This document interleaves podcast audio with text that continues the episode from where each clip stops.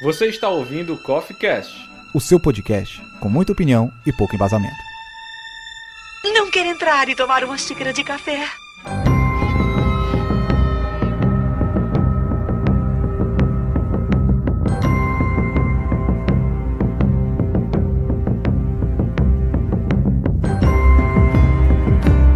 Fala galera, sejam bem-vindos para o último Coffee Cast de 2020. E este que é o melhor podcast da sociedade. E hoje vamos falar da segunda temporada de The Mandalorian. A série da minha vida. Eu Estou muito feliz, graças a Deus. E hoje, para falar dessa série aqui, eu estou com os meus queridíssimos amigos que eu queria que se apresentassem, por favor. Olá, queridos. Leonardo Costa falando. E viemos mais uma vez. Podemos resolver tudo quente ou resolver tudo no frio. Vocês quem sabem.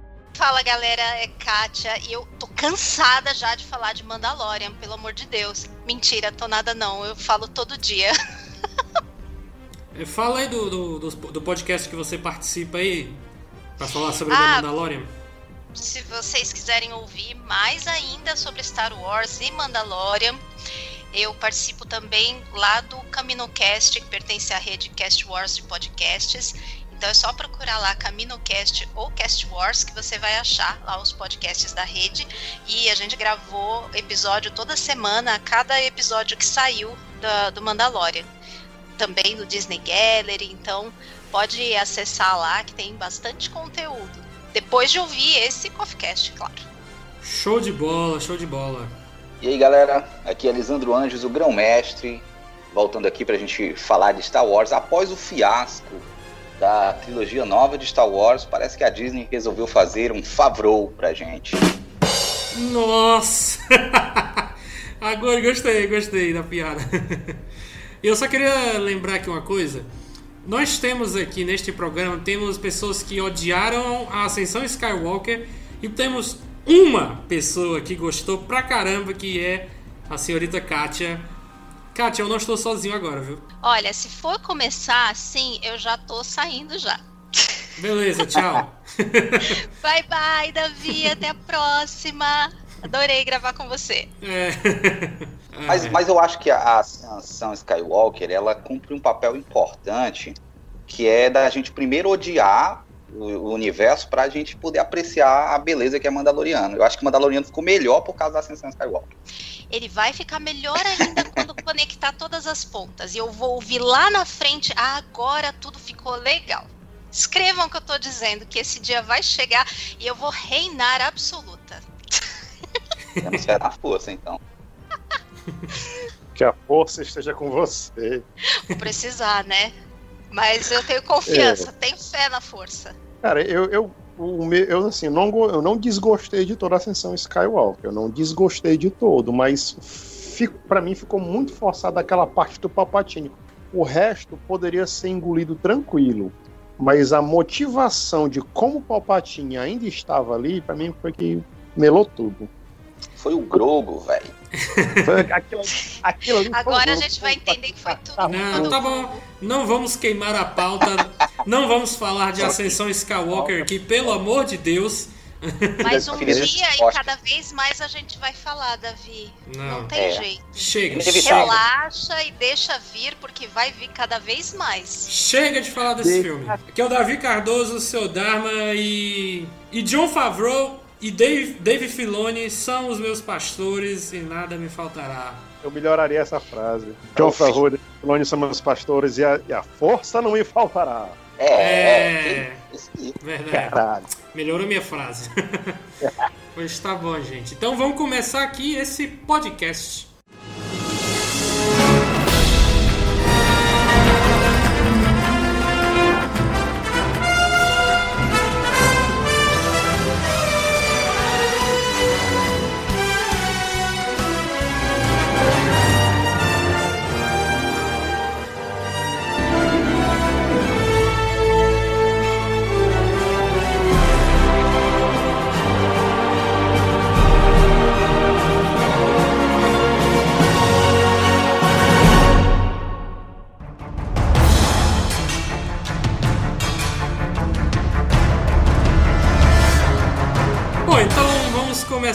Enfim, primeiro bloco aqui do podcast sobre segunda temporada de O Mandaloriano. A gente segue ali a jornada do Din Djarin, né, tentando encontrar outros, né, da, outros Mandalorianos, né, levando junto nosso fofinho Baby Yoda, né, para cima e para baixo. Ele não larga de jeito nenhum e eu já quero passar aqui para Kátia. Kátia, o que que você achou dessa temporada em relação à primeira? É, eu gostei demais da temporada e o que eu percebo é que uh, da primeira para a segunda temporada a série ela veio num crescente tanto num crescente de qualidade como num crescente de expansão da história mesmo, agregando é, mais lore, agregando mais personagens, é, fechando arcos, iniciando arcos novos. Então a, a, série cresceu bastante. Já gostava demais na primeira temporada. E a segunda temporada eles conseguiram fazer essa proeza de melhorar ainda. O que só é meio complicado porque a gente fica com uma expectativa maior ainda para terceira, né? mas, mas tenhamos fé que vai continuar tudo bem. Eu amei essa temporada. Quase morri no último episódio, fique bem claro, mas eu adorei.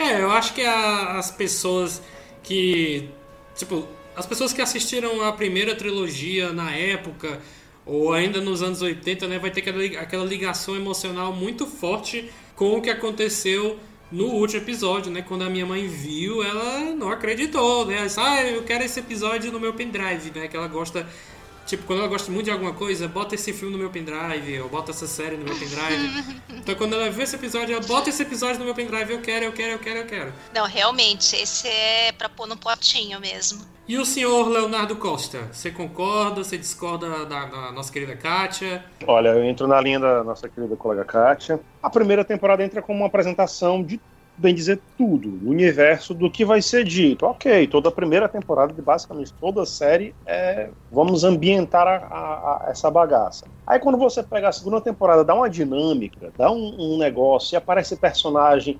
Os nossos queridos diretores fizeram um dever de. Eles não fizeram apenas bem o dever de casa, eles fizeram esplendorosamente melhor que o próprio George Lucas. E os caras pegaram referência de tudo quanto foi canto do que, que foi criado tele, televisivamente de Star Wars para poder colocar nesse, nessa série e, e, costurando de um jeito que você fica, poxa vida. Agora, Kátia, eu concordo com você. Quem é que não morreu gritando, enlouquecendo nos últimos momentos do último episódio? Eu tava gritando aqui em casa, louco, Pô, não, pera, não, não é isso, não, não. Deixa, deixa aparecer só um negocinho pra dizer que ah, aparece um negócio. Ah! Não, não, não, não, não, calma, calma, não é isso. É, não, é qualquer um pode ser assim. Deixa aparecer aquela luva. Quando aparecer a luva, eu digo, pronto, morri. Morri, morri, morri.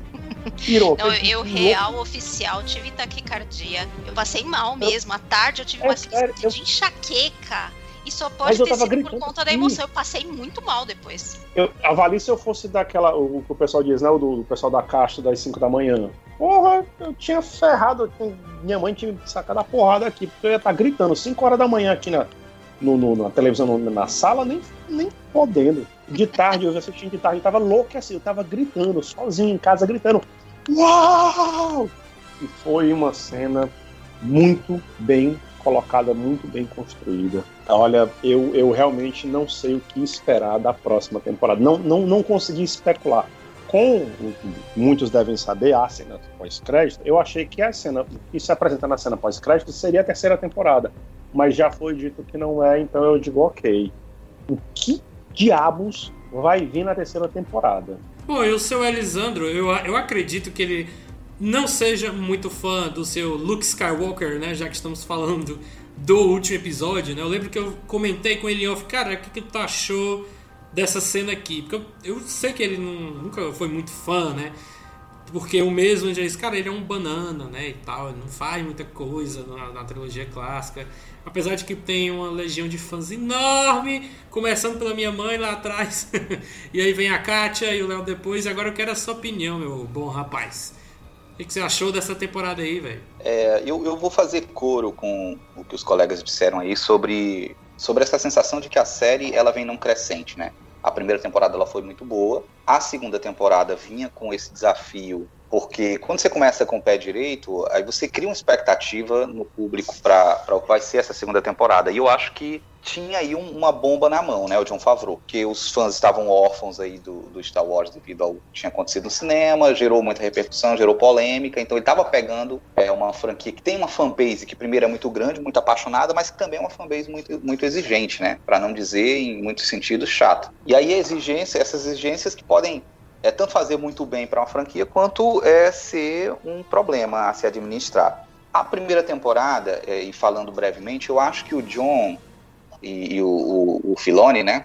John aqui, extremamente íntimo, eles entenderam que, o, o que é a essência do Star Wars, sabe? As últimas coisas que a gente vinha produzindo, que a gente vinha assistindo de Star Wars, ela entrou naquela pira de que tudo tinha que ser grandioso, tudo tinha que ser universal demais. É, e, e eu acho que Star Wars ele também é uma coisa de cotidiano, sabe? É uma coisa do micro que também se explora, sabe? É uma coisa do detalhe. Eu acho que o Favreau ele consegue trazer essa urgência do que é o grande universo Star Wars, o que é essa grande franquia, mas manter o pé no chão naquela narrativa que ela é uma narrativa mais localizada, parece às vezes um western, porque o, o próprio Mandaloriano ele lembra demais o western, que são as referências do próprio George Lucas, né? É, o cinema asiático, ele consegue trazer esses elementos para cá, colocar uma trama mais localizada, mais pequena. Nem tudo tem a ver com o bem do universo. Aí você vai criando é, é, é, carinho por aqueles personagens que estão sendo inseridos e você vai explorando o universo junto com ele. Eu acho que essa forma como ele conta a história episódica, em que cada episódio ele tem uma, uma temática e no final essas coisas elas se juntam para poder concluir a temporada, tinha sido muito acertada na primeira temporada. Para uma segunda temporada eu ficava me perguntando, ele vai seguir com essa rotina, né? Ah, vai ser tipo o episódio do Power Rangers, o monstro do dia, o, o dilema do dia para ele resolver. E ele meio que repetiu essas coisas, mas ele conseguiu ir adicionando e ele resgatou coisas do, do restante do universo para finalmente fazer a trama andar e para finalmente dar pra gente aquela sensação de, de, de que Mandaloriano tem um lugar na história de Star Wars a cumprir. Assim, ele vai fazer a história de Star Wars é, caminhar. Então eu fiquei muito feliz com o que ele fez. Eu achava que era uma coisa difícil de se fazer. Eu achava que ele, ele corria o risco de se repetir, mas ele conseguiu manter a fórmula. Né? Ele se repetiu, não deixou de, de, acontecer, mas ele adicionou coisas que fez com que a trama ela ficasse mais dinâmica, que ela ficasse mais atrativa e que ela ficasse com mais cara de Star Wars, o que eu achava bem desafiador. Então, a minha opinião é que assim, a gente encontrou uma primeira temporada muito boa e uma segunda temporada cinco estrelas. É, concordo com você aí que eu não sou lá do, dos principais fãs do Luke Skywalker. Mas eu acho que foi o momento, tirando talvez a aparição da Ahsoka Tano, que é a minha personagem favorita, junto aí com o Obi-Wan, é, eu acho que a aparição do, do, Luke foi o ponto alto da, da, da temporada. Eu acho que o, o Favreau e o Filoni foram muito sagazes em manter isso em sigilo e a gente se surpreender. Eu vibrei, assim, com a chegada do Luke, eu tava torcendo. Quando eu vi a X-Wing, aí quando eu vi só a mão do cara aparecendo de luva, depois o sabre verde, e você vai naquele crescente de emoção. E finalmente eu vi o Luke Skywalker se justificar como personagem grande, porque nada do que eu assisti do Luke na, na franquia clássica justifica ele ter, sabe, ele ser ovacionado da forma que é. Nem por atuação do Mark Hamill, que não é um ator grandioso, nem mesmo pelo próprio personagem, que, tipo assim, ele não é, me perdoe se os outros aqui são fãs, ele não é exatamente grande coisa, né? Ele, ele é o Jedi, ele é legal porque ele tem um sabre colorido. Mas tem personagens que eu acho que são mais, mais dominantes na franquia clássica do que, na, na trilogia clássica, do que, por exemplo, o próprio Luke. Mas aqui sim, eu entendi. Pronto, esse cara faz a diferença numa guerra, esse cara faz a diferença no, no, na luta contra o Império, na rebelião, tanto quanto símbolo, quanto como um guerreiro realmente sagaz, né? Como uma pessoa capaz de, de mudar os rumos de, um, de uma guerra. Então eu estou muito satisfeito, estou muito curioso com o que vem por aí e estou completamente apaixonado pelo Grogo. Assim, eu já adotei o nome Grogo. Ele era, saiu de Baby Yoda pra Grogo, não consigo mais trocar. Tô doido aqui pra comprar tudo que é boneco. A Disney conseguiu, vai levar meu salário. Você, pra mim, é a primeira pessoa que tá chamando o Grogo de Grogo, porque eu só chamo de Baby ah, Yoda. eu chamo Grogo direto de Grogo. Ah. Pra mim, super pegou é também. Grogo já. O nome feio ridículo demais. É Baby Yoda Ai. pra mim. Ó, se você chamar qualquer coisa do Grogo aqui de feio, você vai ser banido. Você vai ser multado. Vamos fazer uma, aqui uma insurgência e um motim e expulsar um o host. É, né? eu que tenho. Eu tenho o poder de tirar casa, todos vocês. Meu Não, meu filho você não vai ofender aqui, não. eu não tô não, dizendo. Eu sou obrigada a repetir então a frase de entrada que eu usei esses dias, que era: essa vai agradar então o, o Davi. Baby Yoda Show sem Baby Yoda? Será que é Harry Potter sem Harry Potter? Uh, Mas eu não, tô, eu não tô falando mal do Baby Yoda. Ó, oh, Baby Yoda, não Grogu. Eu sei, eu sei que Eu só tô tá falando que o nome é muito ruim. O nome não vai pegar. É diferente Já de pegou, Yoda. hein? Diferente Já de pegou Yoda, que há 40 anos que esse troço existe e todo mundo chama de Yoda. E Agora? Grogo, eu acho muito difícil. Tu lembra do Grogo? Oi? Quem? Ninguém sabe, velho. É o teu Drauzio Varela foi, foi, foi- foram falar do, de Star Wars pra ele. Foram falar de Star Wars pra ele, aí tu lembra daquele bichinho verde? Ele, ah, o Yoda. Até o Drauzio Varela com 80 anos de idade se lembra do Yoda, velho. Ninguém vai se lembrar do Grogu, não. A galera vai se lembrar de Baby Yoda. Pode, pode apostar Vai aí. nada. Vai nada, Davi, Davi. Eu é você não está frequentando os grupos de Star Wars. Exatamente. Todo dia eu tô em discussão de Mandaloriano. Tem quatro, cinco grupos no Facebook de Mandaloriano. Tem grupo de Mandaloriano no, no WhatsApp que eu participo. Tô vendo essas coisas no Instagram e é grogo pra cima e pra baixo. A galera comprando boneca roda e a Disney ficando cada dia Eu mais rica. vou, vou, Com- falar, vou falar que nem aquele personagem lá da escolinha do professor Raimundo. Você tem provas. Me mostra provas em mim. Mostre a imagem do grupo do WhatsApp que, que falam Mano, no é- nome de Grogu. é Tem aí? Então, de nascimento que está lá assinado pelo pai do Grogo. Exato, exatamente. Tem, tem aí? Então não me venha com churmelas. São Grumelas. Ó, todo comentário agora de grupo que o pessoal falar grogo, a gente printa e manda pro Davi. É, Vamos boa. flodar o. Olha, eu adorei, cara, fazer isso. Eu sou Não é? até a, Eu vou fazer agora. Olha, eu, eu, eu fui procurar o boneco Funko pra comprar. E sabe qual era o nome que tava lá? Baby Yoda. Não era Grogo, não, viu? Não, Cara, não. deixa- Mas a, a mídia, as, as Próximo. mídias oficiais, Mídias ainda. elas colocam como The Child. As lojas é que colocam pra facilitar as pessoas procurarem, colocam Baby Yoda, porque para aparecer na busca, porque as pessoas buscam assim. Mas É, é, todo o material oficial- oficial é The Child. Porque ninguém vai se lembrar de Grogu. Grogo. Eles não botam vai- Grogo, botam Baby Mas Yoda. daqui pra Bicho. frente vai sair Bicho. tudo com Grogu. O próprio Jim só foi falar, só foi aceitar Grogo, acho que no, penu, no antepenúltimo pro penúltimo episódio. E olha sim, lá, seis, ele ainda fala. seis, é. Child, come on. Ah, eu, acho, eu, vai? eu acho fofo quando ele vai, né? Fala, criança, ei. Aí o Baby Yoda não responde, né? Aí quando ele fala Grogu, aí ele, hein? eu acho muito fofo, velho. Me lembra muito o Gizmo do Gremlins. Mas pra mim é Baby Yoda. Baby Yoda até o fim da minha vida. Caraca, Davi. Não, Davi, você só me chama pra eu ficar discutindo com você o tempo inteiro, né? Eu não sei por que tu me chama ainda pra gravar. Mas dessa vez não é sobre a ascensão Skywalker, graças a Deus, né?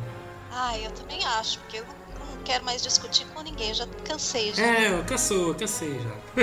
Eu queria fazer uma, uma réplica ao meu querido amigo Elisandro, defendendo o, o Idol Skywalker, o Lukezinho, porque o problema é tanto do Darth Vader quanto do Luke Skywalker na, nos filmes anteriores eram as limitações dos próprios atores e da própria, é, da própria facilitação de cena em si. Tanto que você vê a redenção de Darth Vader e o poder de Darth Vader, você tem uma noção é, física, né, em live action, vamos dizer assim, em Rogue One, e do Luke, o que, dizer, o que ele pode fazer, e do Luke no, nessa cena que foi praticamente um- um- uma, uma- quase uma cópia, copia, mas não copia igual, do Rogue One, do, do, do, Vader, né, foi a do Luke, foi só o pá, pá, pá, tira, tira, tira do meio, vira, pai, sai, botou, porque o Luke só teve realmente uma, uma, uma, uma visibilidade de poderes só para os quadrinhos, alguma coisa que apareceu em alguma animação que, que deve estar aparecendo ali lá,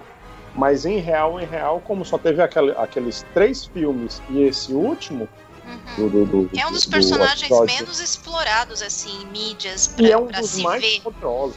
Exatamente. E te- a gente lembro- tem também a lembro- questão de que ah, os roteiros eram muito difíceis de entregar, né? Assim, Também né, tem, os, é. os atores entregarem para passar é, sequer ali naturalidade eram roteiros difíceis. Então, o simples fato de passar alguma credibilidade eu já acho um grande feito. Eu, eu lembro de um quadrinho que eu vi. Gente, é, só, gente só em minha defesa, só, só em minha defesa, assim, eu, eu falei justamente isso, sabe? Eu, eu acho que havia todo um hype do fandom em cima do Luke Skywalker que não se justificava nos filmes. Era um hype, assim, extra filme. É. Eu não vi nada dentro dos filmes, por exemplo, que... A, porque o pessoal começa a dizer, não, o Luke faz isso, é o maior Jedi da galáxia, não sei o quê. Mas o pessoal se amparava no que era no universo expandido, porque dentro da obra é. de filmes não tinha isso. Isso era coisa que a gente criou. Uhum. E eu, eu disse assim, finalmente eu vi em tela um motivo que justifique todo Sim. esse hype. Eu não tô dizendo é que no Legends tinha é coisas assim muito surreais. Mas eu acho que o hype dele nem é por conta disso. Eu acho que o hype dele é muito por causa da jornada, da própria jornada do herói e do símbolo de heroísmo e de esperança que ele é para muitos dos fãs. Não é a questão de ser super fodão, mais poderoso e tal, mas é essa simbologia do mito do herói que ele acaba carregando que é o que faz as pessoas assim gostarem, se identificarem, sabe? É isso que fica guardado. essa parte arquétipa, arque, arquétipica mesmo. Oh, meu Deus do céu. Não chega a ser por conta dos feitos exatamente, mas muito mais Sim. pela simbologia que mitológica mesmo que carrega do, do mito do herói. Mas vocês, mas vocês concordam comigo que mesmo é, é, agora em Mandaloriano, nesse último episódio, é, esse arquétipo que a, a Kátia acaba de, de, de, citar, ele se justifica é, visualmente? Eu tô falando assim, graficamente, visualmente, a gente agora viu acontecer, porque aquela cena uhum. ela é feita para uhum. causar essa coisa do é, do cara que, que, que é de fato o mobilizador, né? Porque eu acho que fica. Ele, ele sai do campo só do simbólico e agora ele atua visualmente. É, uma ele... coisa meio que concretizou, né? concretiza. Eu acho, que é uma, eu acho que é uma justiça, finalmente, que foi feita com o personagem. Ah, Na verdade, acho que não chega, ele chega a ser um pouco além de concretizar. Ele nos dá é, é, justamente dá, dá o pós o retorno de Jedi. Assim, pronto, daqui para frente ele, tá, ele, ele, é o mestre Jedi, se consagra como mestre Jedi pelos espíritos, né? Porque sozinho ele só se autoconsagra. Ele, pelos espíritos do, dos mestres, na força, ele é consagrado como mestre Jedi, e para além disso, fora o que a gente viu, que ele ainda estava em aprendizado, né, isso aqui é o que ele coloca no aprendizado em prática, que a gente só conseguiu ver até então no, no episódio 7 8, né, no episódio 8, ele entre aspas, fazendo alguma coisa dentro das limitações físicas do Mark Hamill e a, e a, e a computação gráfica que ele mesmo criou com a força. Mas fora isso, é, é esse meio tempo. Ele, ele Exatamente como você falou, Elisa. Ele jogou na tela esse ponto do meio, uma, uma visualização sobre esse ponto do meio do Luke Skywalker. Uhum. É porque quando a gente Herói deixa o Luke lá no episódio 6, ele acabou de se tornar um cavaleiro Jedi. A gente pois não é. viu o Luke mestre Jedi. Ainda tá fedendo realmente. É, a tem, gente tem viu um hiato, o né, final né, da jornada dele lá no Mestre Jedi, que é o final que foi, tipo, a, a, a gente vi, tava vendo começo da ascensão, a gente não viu a ascensão realmente uhum. realizada e viu a decadência. E aí uma redenção é. ali no final. Mas muito, muito pouco, que não faz jus de forma nenhuma ao que seria mostrar o mestre. E, e é tão, é tão ponto alto da Luciano que a gente, ah. que a gente pula a série todinha e tá no final. É. Pois é. é. Não, mas é, é que é, é, uma parte interessante de discutir, mas mesmo assim, não anulem nada tudo que tem Mandaloriano e de forma alguma quem está acompanhando o Mandaloriano não está interessado no restante por conta disso. Muito pelo contrário, todo mundo continua super interessado na história do Mandaloriano, no arco de Mandalor que está vindo por aí, nos personagens novos, nos que voltaram de Rebels e Clone Wars, tá todo mundo continua todo mundo tão interessado quanto estava antes. Apenas foi aí um, um ponto fora da curva de, de, comentários e tal, mas não tirou de forma alguma o, o assim, brilho. o foco das pessoas. O, isso, o brilho do restante. Para mim, olha, que é, eu acompanho Star Wars há mais de 30 anos. E hoje, dos meus personagens favoritos são o Grogu e o Mando. Passou à frente da Rey, passou é, à frente de personagens da trilogia clássica, passou à frente, passou à frente de vários outros. Só não passou à frente do Detalhe Luke porque não dava para mim. Mas de resto, ai, cortaram a fila legal. Deixa, eu, deixa eu só perguntar uma coisa aqui antes do Elisandro. Kátia, quem é Grogu? Como assim, Davizinho? Quem é A Grogo? série, nem a série não explicou direito quem ele é ainda. Você vai querer que eu explique? Não, quem é Grogo? Eu não, eu não, tô- não tô lembrando quem é Grogo. É meu filho. Ele tá. Adotei. Ele era um jeitado e eu adotei ele. Grogu é o filho do Din Djarin. Ah, você tá querendo dizer o Baby Yoda, né? Ah, Caraca, Davi, tu vai. Não, quando tu não tá discutindo comigo por causa de Ascensão Skywalker, você vai discutir por causa do Grogu agora, Davizinho? Ê, meu Deus do céu. O bom é ter uma discussão, né? O negócio é, é fazer discussão. É treta, né? Pegar fogo. Treta. Então, Isso. Vamos, vamos passando aqui que a gente já tinha começado pelo final, né? Falando do último episódio aí da aparição do Luke Skywalker, que foi muito bom, que relembrou ali o final de Rogue One, onde o Darth Vader massacrava o pobre ali do, do exército Jedi, exército Jedi, do exército da, da rebelião. Então vamos, vamos voltar pro começo, né? Ali nos primeiros episódios em que o Mando, né? Ele sempre tá sendo enganado e o cara sempre cai, né? Virou até um clichê dentro da própria série. As pessoas sempre conseguem é, trair o pobre do Din Djarin. Mas ao mesmo tempo eu, eu gostei porque a, a série ela revisita alguns lugares já antigos, né? Que os fãs conhecem, como Tatooine. é, já no primeiro episódio, no caso, só que no primeiro episódio já que bate o pé na porta, né? Já tem quase uma hora. É um episódio em que aparece um cara com a armadura do Boba Fett eu fiquei, caraca, o Boba Fett agora na minha cara, aí não era ele, né? Mas mesmo assim era um personagem interpretado por um ator que eu gosto, assim, né, de, de vê-lo em presença, né? Eu assisti aquela Santa Clarita Diet, que infelizmente foi cancelada, mas é uma série que tem esse ator, o Timothy Olyphant. Ele é Eu muito... adorava essa série Pois também. é, muito legal. Esse cara é muito bom e ele fazendo o personagem do do xerife lá, né? Que ele tinha que pedir ajuda pro Mando pra derrotar um dragão Crate, que eu só tinha é, não é nem visto, né? Lido sobre ele no livro do Kenobi que eu tenho aqui em casa e no final do livro parece que tem esse bicho e vê-lo em tela eu fiquei, caralho, isso é um Dragon Crate. Primeiro que não tem nada a ver com dragão.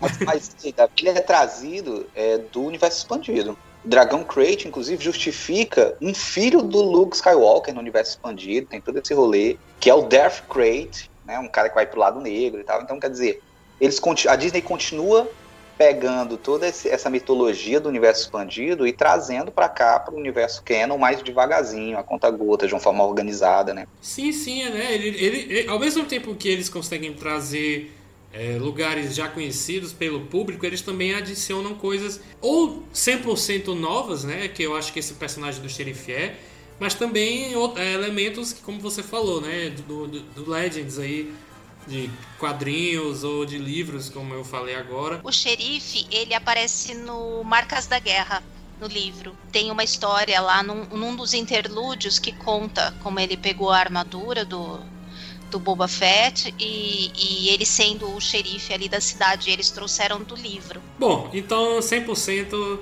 universo expandido.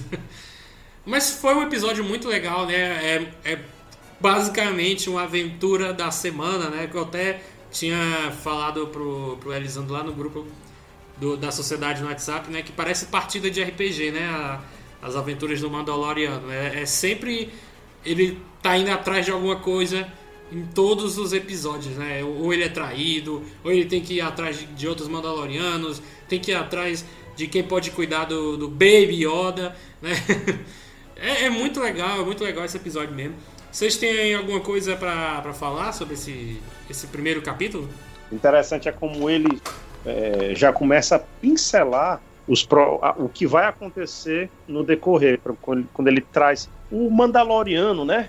Din Djarin chega botando é, essa galera aqui que era que a gente só conhecia pelo Boba Fett, que depois a gente conheceu pelo Jungle Fett vendo o Boba Fett pequeno, ok. Aí quando você apresenta todo essa, esse cânone esse processo da família, do, do- do planeta, da galera, do estilo de vida e tal.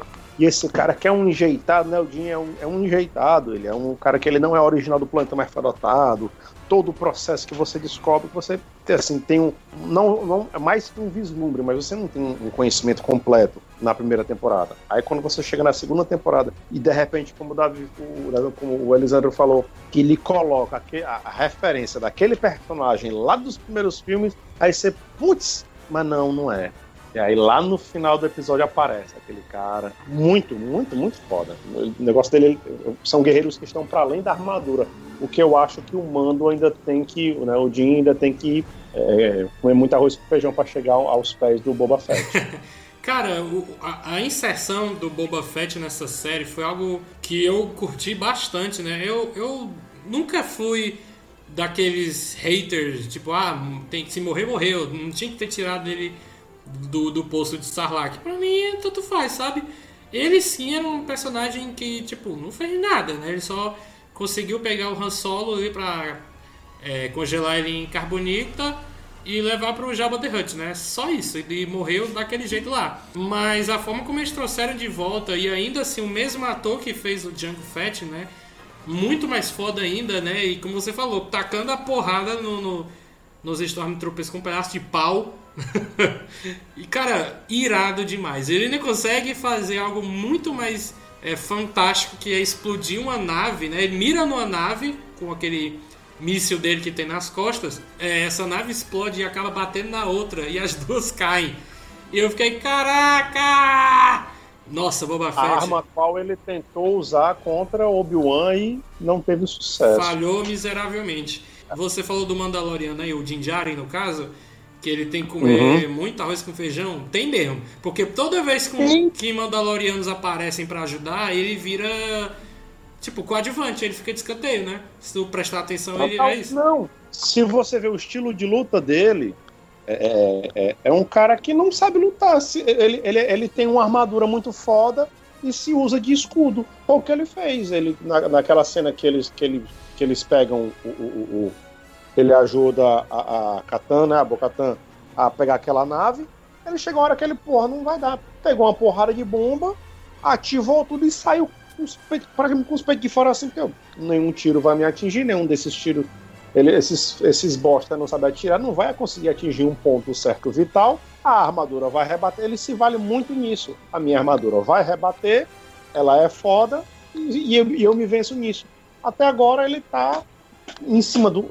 Quando ele não tem o recurso daqueles da mão esquerda, do, do, do disparo, vários disparos da mão esquerda, ele é um, um, tanque. Ele aguenta porrada, porrada, porrada até a hora em que ele consegue. Pá, bateu, pronto basicamente, o sistema de luta dele é esse. Não, não vejo, eu realmente não vejo. Eu sou, tô achando um personagem do caralho. Mas ele não tem assim uma luta com o Boba Fett chegou, bufo, bufo, bufo, tomou um, derrubou dois, derrubou três, derrubou quatro. Aí ele chega pro Ninjarinho, eu quero minha armadura de volta, porque é um valor sentimental. Não é porque ele precisa da armadura, não é só do jato, não é só o míssil. Eu acho que, é tipo, ele podia, ele podia ter chegado pro Din Djarin e fala assim: valeu, falou, agora a série é minha, viu? Que eu sou melhor do que você. tipo isso. Eu, eu dar um spoilerzinho do, do, da história. É que eu, eu realmente eu pensava: não, bicho, tem que ser a terceira temporada um, um pouco voltada pro, pro Boba Fett pra poder algumas coisas acontecerem com o Jim e depois a gente pegar ela lá na frente. Mas quando você me coloca, já tem uma série de um Mandaloriano, você vai colocar outra série de outro Mandaloriano, né? Entre aspas eu fico meio, caralho, o que, que vai sair disso? O que é que vai sair disso? Até acho que ele luta bem, sim. Porque quando a gente tem a oportunidade de ver sem a armadura, por exemplo, lá no, no episódio do, do Believer, lá do Mayfeld, é, que ele tá sem armadura. É, ele se sai muito bem lá na luta. Uh, só que aí com armadura ele luta de uma maneira e sem armadura de outra maneira, porque ele já tinha uma boa fama dele antes de começar a trocar, né, reforçar toda a armadura dele. Ele já tinha uma, uma bela reputação lá com o Griff Carga. Sim, eu, eu concordo também. Esse episódio, que é o penúltimo, se eu não me engano, tem uma pegada bem Indiana Jones ali, né? Na parte do, do, do caminhão, né? Do, do Caçadores da Arca Perdida, que eu me lembrei muito desse filme. E ele luta bem mesmo, né? Ele luta com a porrada de pirata, assim, bem pirata, né? É o povo do planeta ali, né? Que, que tinha sido invadido pelo Império. E ele luta heroicamente, né? Ele vai. Aparece uma galera tra trazendo umas bombinhas, né? E ele tem que dar um jeito de não explodir, porque senão o, o, o, o que o caminhão tava levando, aquela carga lá que era altamente é, inflamável, né? Coisa assim Ia papocar geral, né? E tinham sido o quê? Três caminhões que o Império tava levando? Dois já tinham ido pro brejo. Só sobrou o que tava o Mando e o Mayfeld. que tá na primeira temporada, né? Eu não, não lembrava desse cara. Mas ele tá lá, quando passou o Previously on The Mandalorian. Aí tem lá aquele careca. E foi foda, e principalmente quando aparecem os caças Tai, né, pra salvar o dia, né? E a gente fica, nossa, velho, a gente tá torcendo pros caças Tai salvar o, o Mando e o Mayfeld. Esse roteiro ele é muito interessante porque ele traz muitos conceitos justamente para fazer tanto o Mando pensar como a gente pensar. É, é, esse episódio é escrito pelo, pelo próprio diretor, o Rick Famuyiwa, e, e, ele coloca muitos elementos interessantes nesse roteiro. É, tanto a questão de pelo que você luta, se aquilo que você acredita realmente tem lógica dentro daquilo que, que você se propõe fazer e como quando você é forçado ao máximo, às vezes os seus princípios e as suas crenças, crenças podem mudar ou você pode ter que deixá-los de lado momentaneamente, né? E ali eu não vejo nem tanto como uma questão talvez de torcer pelo império, torcer para que eles chegassem, mas é aquela questão de quando você tá na pior, você tá na merda, o que aparecer para te salvar, você tá aceitando, independente de que lado que apareça, que é bem o que ele fala também lá sobre o povo do planeta. Para eles é tudo a mesma coisa quem tá mandando, porque para eles aqui eles estão na pior e seja lá quem tá comandando para eles não tá fazendo a diferença. E no caso da salvação aí é a mesma coisa. Você tá ali no momento crítico, quem aparecer para te salvar, seja lá quem for, você não vai se negar. que é algo que vemos no episódio 8, no, no na, na, na, figura daquele contrabandista. Aqueles DJ. É, é, a mensagem é mais ou menos a mesma, mas eu acho que aí foi bem lado. melhor passada do que lá. Mas realmente, eu, teve, um, teve um podcast que eu gravei que eu falei exatamente isso que você falou agora. É que ele, ele ouviu e pegou de ti isso aí. Mentira. e aí, Alisandro, o que, que você tem a comentar aí sobre um episódio aí de Mandaloriano, cara? Puxa pra gente aí um episódio que você você vai falar provavelmente da açúcar, então puxa aí e a gente comenta. Não, na verdade eu, eu ia mais fazer o, o trabalho de, de, de, comentar o que os colegas disseram aí. Falar do primeiro rapidinho, né? Eu, eu, eu achei o primeiro. Eu, eu achei muito surpreendente, sabe? No, no quesito produção mesmo. Porque, por exemplo, aquele dragão, Crave, né, que a gente vê, ele tá muito bem feito, cara. Eu fico perplexo com a com o que a Disney tem feito para esse para fazer o, o, streaming dela bombar, né, cara? Porque a produção é nível cinema.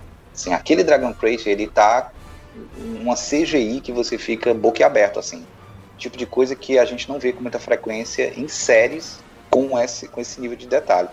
O, a, a, cena do dragão toda, ela é muito emblemática. E eu, eu puxo esse tema porque é, eu vejo, eu acho, eu acho um pouco injusto, sabe? A forma como, como por exemplo, você coloca o, o Jinjarin, ou como algumas pessoas têm feito, ah, o Boba Fett é muito mais foda, e o, o Jinjarin não é, e sabe? Eu, eu, acho que tem, tem algumas coisas que a gente precisa olhar. Primeiro, é, o que são os Mandalorianos sem o, sem o, sem o Jinjarin, sabe? Eu acho que primeiro é injusto colocar ele e dizer assim, ah, quando aparece outro Mandaloriano, ele vira coadjuvante. A gente está falando de uma raça que ela sempre foi coadjuvante, de um povo que, ela, que ele sempre foi coadjuvante na franquia. Eles nunca foram protagonistas. Esses caras eles faziam ponta nas outras séries. Os Mandalorianos fizeram ponta nos games, eles fizeram ponta no, no Clone Wars, eles fizeram ponta na trilogia clássica, eles fizeram ponta no Rebels. Apesar de ter um plot ali que movimenta, no Rebels até mais, mas eles sempre foram os caras que, tipo assim, ah, beleza, existem os Mandalorianos. Dois, três episódios especial pro Mandaloriano. Aí de repente o cara ganha uma série, explora o universo todo do, do, do Mandaloriano, começa a apresentar para o fandom e para quem tá chegando em Star Wars que existe essa cultura, que existe esse elemento do universo Star Wars que não é só sobre Jedi, que não é só sobre a força, mas tem essa galera aqui também. Então ele cumpre um papel de ser o embaixador de Mandalorian até pro fandom. Aí a galera vai lá e diz assim: ah, mas quando o Din aparece, quando aparece outro Mandaloriano. Esses caras não eram ninguém. A verdade é que assim, o Din Djarin, ele empresta credibilidade para qualquer Mandaloriano que aparece na série dele. Porque nas outras séries essa galera é só o quê? É coadjuvante. Então aqui eles ganham o protagonismo. Mas, mas eu, Sim, o que eu tô gente, falando é que. Segundo, é que quando a gente coloca, calma, o Boba Fett, o Boba Fett é um cara que já tá no rolê há quanto tempo? É muito mais veterano, velho. Se a gente fosse botar em ficha de RPG, o cara tem mais nível. Aí tu quer comparar um cara que já rodou o universo todinho com um cara que tá começando. Se eu botar. Boba, Boba Fett tá na, na, na labuta desde pivete, desde que foi criado como clone. Exato, sim. O, o Jim, tá na... ele, tá, ele tá na metade do caminho dele. Ele é um cara que, teoricamente, ele, ele assim, dentro da narrativa, e pra gente usar a estrutura de roteiro, ele é o personagem orelha, ele é aquele que vai nos apresentando. Tanto é que geralmente os episódios dele trazem outros personagens e traz uma outra temática e ele fica sendo aquele cara que tipo tá aprendendo e ele tá representando a gente, o telespectador, né? Ele é o cara que tá aprendendo, ele é o cara que ainda tá evoluindo dentro daquela narrativa. Tanto é que ele já mudou, ele era um cara que seguia cegamente uma doutrina, mas a gente vai aprendendo junto com ele o que é essa doutrina mandaloriana, o que é essas coisas e o que ele pode, o que ele não pode fazer, o que, que ele pode burlar de regra já viu que ele já tirou o elmo agora, ele meio que tá mudando a cabeça dele. E, e eu acho que ele cumpre esse papel. Eu acho injusto, por exemplo, essa comparação. A Bocatan, cara. A Bocatan, pra quem conhece a personagem lá do Clone Wars, pra quem conhece a personagem do. A gente sabe que ela é o quê? Ela é irmã da Duquesa Satine, ela é da família real lá de, de, de Mandalore, ela é uma personagem que já tá na guerra desde as guerras clônicas, saca? Então ela é uma personagem que ela já tem uma trajetória longa de luta, de combate. A gente pega, bota ela no, no episódio e a gente quer que ela não ofusque o protagonista ali, né? Eu acho que é, é uma comparação é, é, injusta nesse sentido. Ele é um cara que ele tá aprendendo. Tanto é que ele, ele é aquele personagem, a gente vê, ele começa sem o Beskar todo. Aí ele vai ganhando parte por parte. Ele é o cara que tá, ganhando, tá, tá avançando de nível e ele tá completando a armadura dele. Ele tá fazendo as side quests, ele tá ganhando nível. E uma forma bastante interessante que eu vi de resumir a série, eu vi um meme, é o Mandaloriano é uma série sobre um cara que não consegue parar de fazer melhores amigos. E é meio isso, né? Todo episódio ele conhece uma pessoa, é um vilão, é um herói, e ele sempre faz a galera. Porque é meio isso, o rolê dele é esse. Se eu fosse coisa trazer... interessante na, na série que ela se usa de um digamos assim, um recurso que é ela vai introduzindo um personagem de cada vez, ou resgatando de outra mídia ou de mídia passada. E quando esse personagem chega, ele naquele episódio ganha um super destaque. Então, por exemplo, Roteiro, quando né? aparece a Bocatã com os outros. Aquele episódio, eles meio que são, de certa forma, protagonistas, e aí o Mando fica um pouco mais de lado.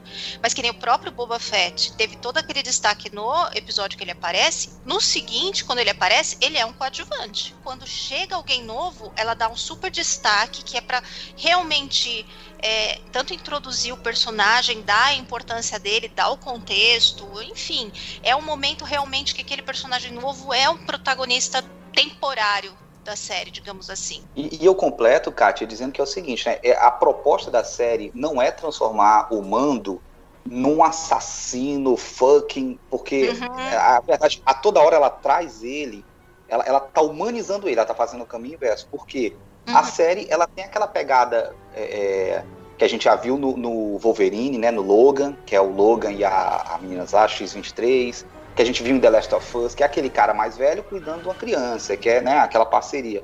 Então, se você não, não cria nele é, uma simpatia para com o público, né, ele tem uma relação paterna com aquela criança, né, com o Grogo. Eu acho que se ele ficar só na coisa de eu sou um assassino frio, que não falo nada, em algum momento ela ia ter que humanizar ele. E aí ele acaba realmente perdendo essa coisa do, do, do, do da estética do cara que é só um brutamontes, né? Um lutador. E eu acho que tem pouco a oferecer. Eu acho que quando a série começa a humanizar uhum. mais ele, ela começa a focar em dilemas que são mais. É, é, psicológicos, que são mais é, sentimentais, emotivos. Ela começa a ir mais para esse campo psicológico do personagem Aí quando a gente vê o Boba Fett, que é um cara que a gente não viu nada, ele chega metendo porrada numa porrada de Stormtrooper, tem pouquíssimo desenvolvimento, a gente fica com aquela sensação, não, esse cara é um matador frio sanguinário. Na série dele, talvez a gente É, mas e as camadas, né? Você não Exato. tem tantas camadas assim como você tem, por exemplo, no Mando. No Mando você tem, uh, você tem um desenvolvimento de personagem super bem feito. Você Exato. vê ele Eu evoluindo, é você vai entendendo cada, cada etapa dele, o quanto ele tá mudando, de onde ele veio, as ideias dele como eram e como vão ficando. E é um personagem com várias camadas, não é uma coisa simples assim, ah, eu, esse é esse, é o, é o assassino, ah, e acabou. Não, tem um monte de coisa ali é, para ser trabalhada. como tu falaste, né? O episódio, o, o, personagem que entra, ele entra, o roteirista, né? Os dois roteiristas, ou os vários roteiristas, vão lá e, e, dão uma porrada de momento massa velho pros caras, que é pra gente ficar, caralho, que cara foda, né? E curtir uhum. o cara. Aí, bola que segue. Episódio seguinte, o mando segue e o cara fica pra trás. E é muito Mas inteligente porque você vai tendo vários picos na série. A gente teve nessa temporada vários picos. Você teve o pico do Cobb Vanth, aí você teve o pico da Bocatan, aí você teve o pico da Soca, aí você teve o pico do Boba Fett, aí você teve o pico do Luke. Então, assim, a série se mantém uma montanha russa. Então ela sobe, sobe, sobe, sobe, sobe. Aí tem aquela baita descida é, fantástica. Aí ela tem ali um episódiozinho que é aquele passeiozinho que você faz, sabe? Olhando os bonequinhos em volta. Aí você vê a dona Sapa, né? É. aí, aí você vê essas coisas, entendeu? Aí você vai numa missãozinha lá em Navarro, encontra o, o piloto Carlson, essas coisas. Mas a, série, ela é bem montanha-russa. É uma ride lá da Disney, total. Mas falando da Sokatano, Davi, pra mim, eu, eu, eu já que eu cancelava Boba Fett agora, já botava a série da Sokatano amanhã mesmo, já começava a assistir. Eu só preciso disso, Disney. É, o pior que. É, se eu pudesse passar na frente, eu t- olha, eu também passava, viu? Com Se certeza. quiser botar o Grogo na série da Sokatano, ele comendo tudo lá com aquele sistema digestivo dele maravilhoso, que come qualquer coisa. Bota lá Inteiro, série. hein? Eu acho maravilhoso. Pode botar o Grogo lá, pode botar o Mando. É coisa lá. gosmenta, ele tá traçando. É, eu não sei nem se é só gosmenta, não. Eu acho que se mexeu, ele come. Olha, eu acho tão engraçado. Mas é fofo demais este desgraçado. Quando ele vai comer. Quer dizer, não é que ele vai comer. É no episódio, inclusive, que aparecem é, a Bocatan, que eu só quero chamar de Bocatana, e os outros dois mandos. Inclusive, o Mandaloriano Homem, ele some mais na frente, né? Só fica a- as outras duas. É. Eu Mas é fiquei verdade. pensando no último episódio, acho que talvez ia ficar gente demais, eles quiseram deixar só o, o grupo das meninas mesmo, mas é, ele sumiu e, e, e, assim, o engraçado é que ninguém percebeu, né? A gente, eu só fui me dar Não conta disso falta. depois que a série acabou, aí eu fiquei, ué, É, Aquele, aquele cara que não um cara. fez falta. Legal. Não fez falta, mas eu acho que se tivesse ele, tipo, ajudava mais, né? Mas ah, enfim, assim, não, não era- não ia ser ruim, mas É, também não fez falta. É, enfim, não era isso que eu queria dizer, era sobre o Baby Yoda. Né? Quando ele, Era sobre o Grogu. o, o Baby, era o Baby. Não é a mamãe! não é a mãe dele mesmo, né? É o episódio lá que é A Herdeira, o nome do episódio, eu acho que é o episódio 3 dessa segunda temporada. Uhum. que ele- o Mando vai com ele lá num bar, né, pra procurar informações do, do que ele quer, e aí bota um prato lá com a comida gosmenta, e aí o Baby Yoda fica, ah, o que é isso, né? E aí salta um facehugger na cara dele, e ele fica, eh. Aí o, o Mando fala, não brinque com a sua comida. Meu Deus do céu, não, cara, não existe uma criatura mais fofa nesse universo. Não tem. Baby Groot perdeu feio pro Baby Yoda, velho. Perdeu feio. Ah, é. Ah, é. Ah, Tá, eu também perdeu. prefiro o Grogu, mas também é tá. fofinho o Groot, mas ah, É realmente... porque eu, eu, eu entrei na, na sociedade do café, todo mundo tinha um apelido e tal, e eu tinha recentemente é, é, feito um ensaio fotográfico de é, desenho com, com luz um, em cima de uma pelúcia do Baby Groot que eu tenho. É o Angry Baby Groot. Aí, eu, pô, aí o cara e joga uma dessa na cara. Aí, me senti ofendido aí. não, senti não. Baby Yoda é foda, senti não. Aí, é- Baby Yoda, falou Baby Yoda, tá vendo, ó? Tá vendo, rapaz? Aqui é Baby Yoda. Não, e, e esse episódio aí que acontece isso é um, é um dos episódios que eu mais gritei na temporada, viu? Porque quando o monstrão lá engole o, o, o Grogu dentro do bercinho e tudo, aliás, vamos enaltecer o Quill, porque se não fosse ele que fez aquele bercinho tão perfeito, protegido, o Grogu tinha virado comida de peixe mesmo, né? Essa hora gritei muito, muito. Quando aparece a Bocatã, então, Eu não sei como esse monstrengo não comeu o Mandaloriano quando ele saltou lá na água pra pegar o Baby Yoda, né? Porque eles fecham a grade e ele fica lá tentando se segurar, né? E o bicho não volta pra comer ele. Eu tava era preocupado, ele caralho. tava entalado, eu acho, com, com, com o bercinho. É, só pode, ser, só pode ter sido isso aí.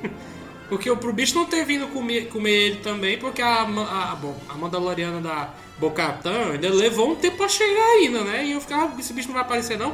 Esse suspense que tá me matando. Né? E graças a Deus, não aconteceu.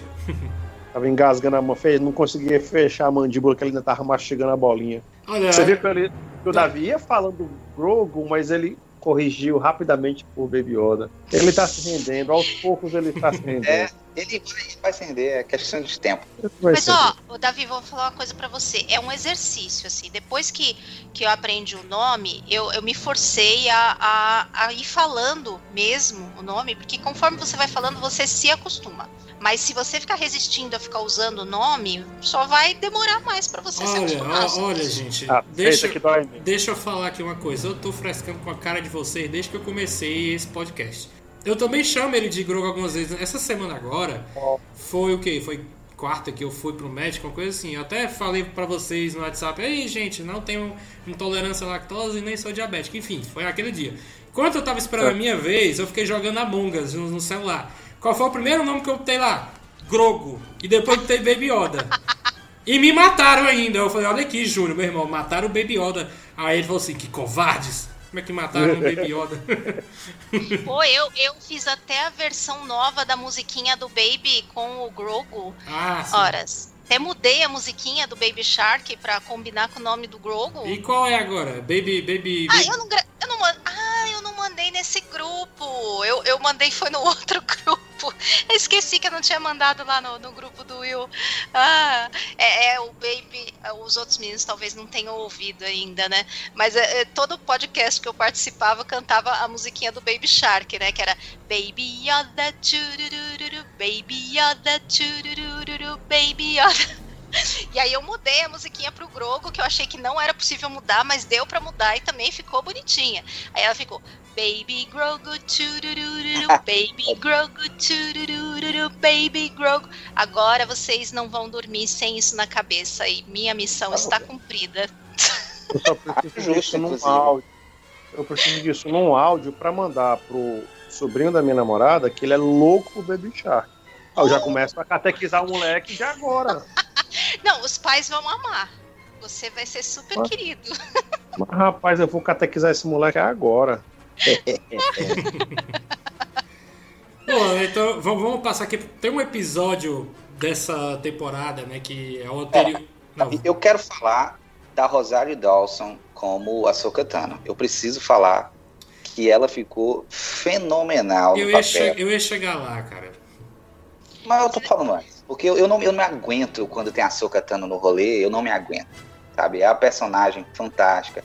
Eu acho que finalmente fez jus. Eu queria era um filme da Sokatano, cara. De verdade. E, e- Ah, mas e- série é mais legal, porque série a gente vê mais coisa. Eu, Não, assim, eu eu- fico super feliz de ter, fazerem série das coisas, porque assim, é mais tempo, é mais conteúdo. Filme é aquilo Ah, ali, mas- filme acabou.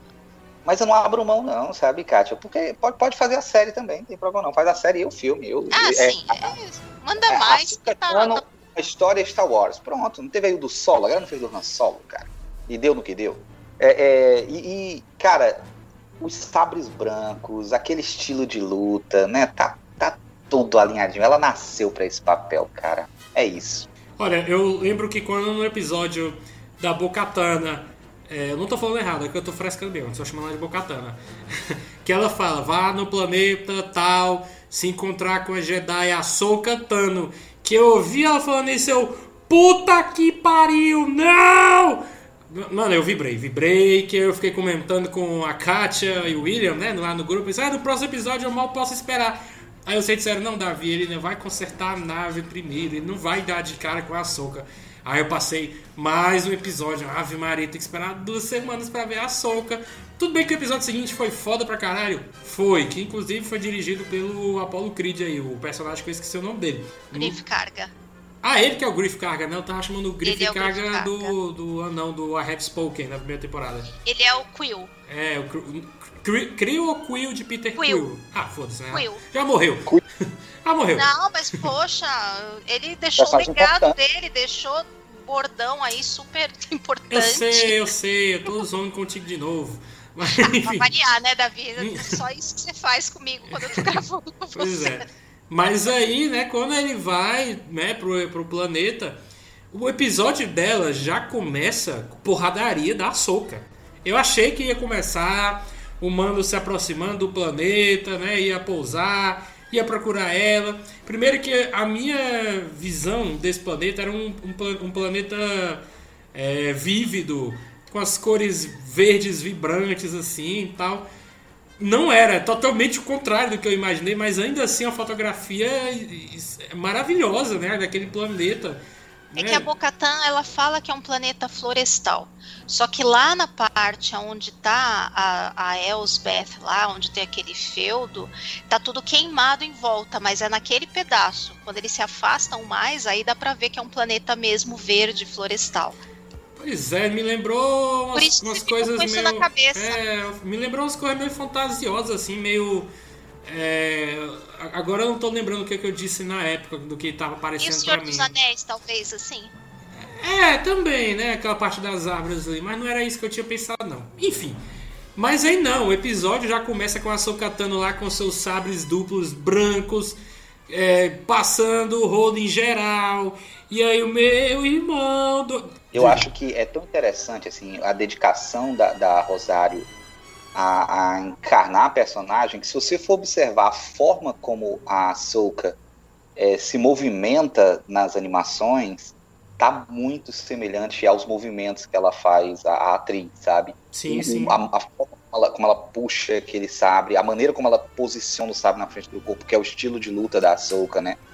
E, Verdade. e a movimentação Tanto que Não, quando é- aparece Luke, aparece aquele sabre branco pra enganar na tela preta e branca, que poderia te levar a pensar que era a Soca, eu percebi que não era ela, porque o jeito de, de lutar ali e se posicionar era muito diferente do dela. segura o sabre, né? Ela tem uma identidade, né, na forma de Uhum. segurar. Que quando você assiste no Rebels a, a luta dela com o Vader, né? Spoiler aí pra quem não assistiu. Mas é, os movimentos são muito similares aos movimentos que ela faz nessa luta com aquela governanta lá que eu esqueci o nome. É Elsbeth. Acho que é Morgan Elsbeth. Elsbeth. Inclusive, aquela, é, você- não sei se vocês vão concordar comigo, mas aquela lança de Beskar ali derretendo, acho que dá uma armadura pro Grogu, não dá não? Acho que dá mesmo. fica Fica, só a ideia aí no ar pro John Favreau. Não, é isso. atenção. E aquela, aquela bolinha tem que fazer parte do sabre de luz dele. Só isso que eu É. exijo. A base. Isso. Eu, eu é, queria, eu, eu queria que o Mandaloriano se tornasse um Jedi, como eu li numa teoria aí, mas vamos já falar disso mais pra frente, nas partes de especulações. Mas voltando sobre a, sobre a Ahsoka, é muito foda, ainda no começo, como ela mata um, um dos soldados lá e ela utiliza a fumaça pra desaparecer, né? ela, ela desliga o sabre de luz e aí sai correndo e ela some na fumaça pra aparecer 5 segundos depois do outro lado da tela, sabe? Da, da câmera. Eu fiquei, meu irmão, caralho, eu tô apaixonado por essa mulher. Puta E a fotografia desse episódio é muito E- bonita. Tem várias cenas assim que dá pra enquadrar. Se você for parar para analisar, a Ahsoka é um dos personagens que a gente tem agora, no caso, ativo, né? Que no qual você melhor viu a construção do personagem, toda a trajetória do personagem para ela chegar até onde ela está agora. Você, a, gente, a gente pega ela no, no Clone Wars, Piveta, todo o crescimento dela, o crescimento pessoal, psicológico, emocional, a traição da Ordem Jedi, que ela, ela foi uma traição, aí depois é, é, ela, ela crescendo e, e- e galgando os próprios passos, sendo uma espiã. E agora você pega ela dizendo assim, bicho, esse moleque é foda, leva ele pra tal canto. Não, segure aí e pegue ele. Não, meu filho, eu não quero esse menino pra mim, não. Esse menino é meu, não. Esse menino é Esse teu. menino come Cuida, demais. cuida que o filho é teu, né? Cuida que o Cuida filho é teu. é Eu, Não, e por isso que eu gosto da coisa de ter série, animação, porque esse, esse, essa coisa mais longa que a gente tem oportunidade de, de acompanhar dá uma essa oportunidade de um, acompanhar um crescimento, desenvolvimento de É. personagem muito maior que em filme. Uhum, perfeitamente. E ainda mais nessa, nessa série em especial, porque você encontra ele, como eu falei no começo, que os nossos digníssimos diretores e roteiristas beberam de muita coisa. Os caras pegaram, acho que ainda a gente tem, tem coisa que, gente- que eles já colocaram que a gente não se tocou. Tem- bicho, vai ter muita coisa para onde, da onde, da onde sair, para onde correr. Quando você imagina que o universo de Star Wars é um nível de expansão que não se tem mesura, não é exagero. Você pensava que a coisa era só Jedi, Jedi, Jedi, tanto que acaba o episódio 9, o molequezinho pega foi o 9 ou foi o 8. Só de 8 o molequezinho sensitivo à força pega. Aí depois você percebe que no universo é cheio de meninos insensitivos à força. Mas não é treinado, tá merda. Aí você pega essa galera que não tem nenhuma sensibilidade à força e dá um show monstruoso. Você fica. O que, que, que, mais falta inventar? Daqui a pouco eles vão. Você vai concordar comigo, cara. Daqui a pouco eles vão resgatar os Walks da Caravana da Coragem de uma forma muito melhor.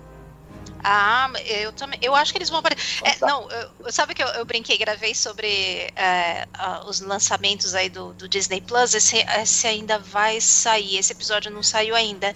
E agora vocês também não vão desver mais. Toda vez que eu ouço falar na série do Endor, eu penso nos Ewoks.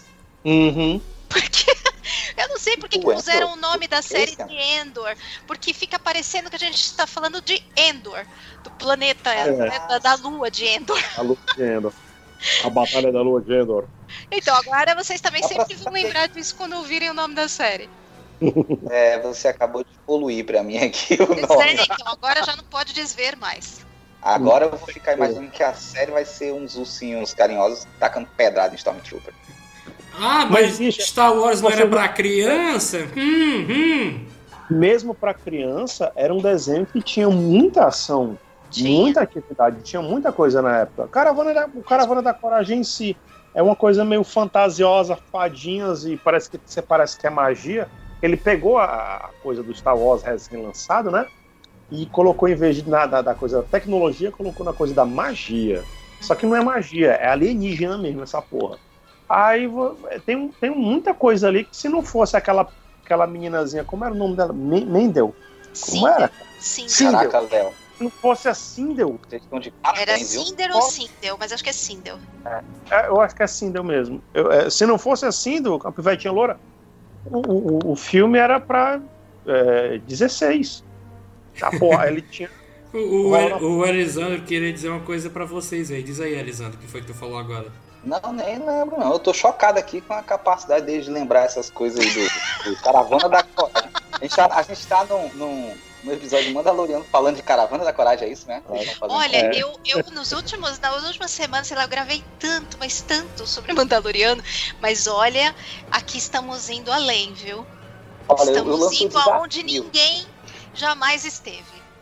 Lança um desafio, ó. Kátia, Léo e Davi meu desafio é a gente tem que gravar um episódio sobre Caravana da Coragem. Porque isso Pô, ninguém na podosfera jamais fez. Eu é, fez não. Eu topo também. Não, eu fiquei injuriada que não entrou Caravana da Coragem no Disney Plus. Eu tava doida que entrasse, queria passar para as minhas meninas. Provavelmente elas não iam gostar, mas eu queria passar. mas tu não, não gosta delas, não, Tati? Tu não gosta da, das meninas, não? Eu gosto.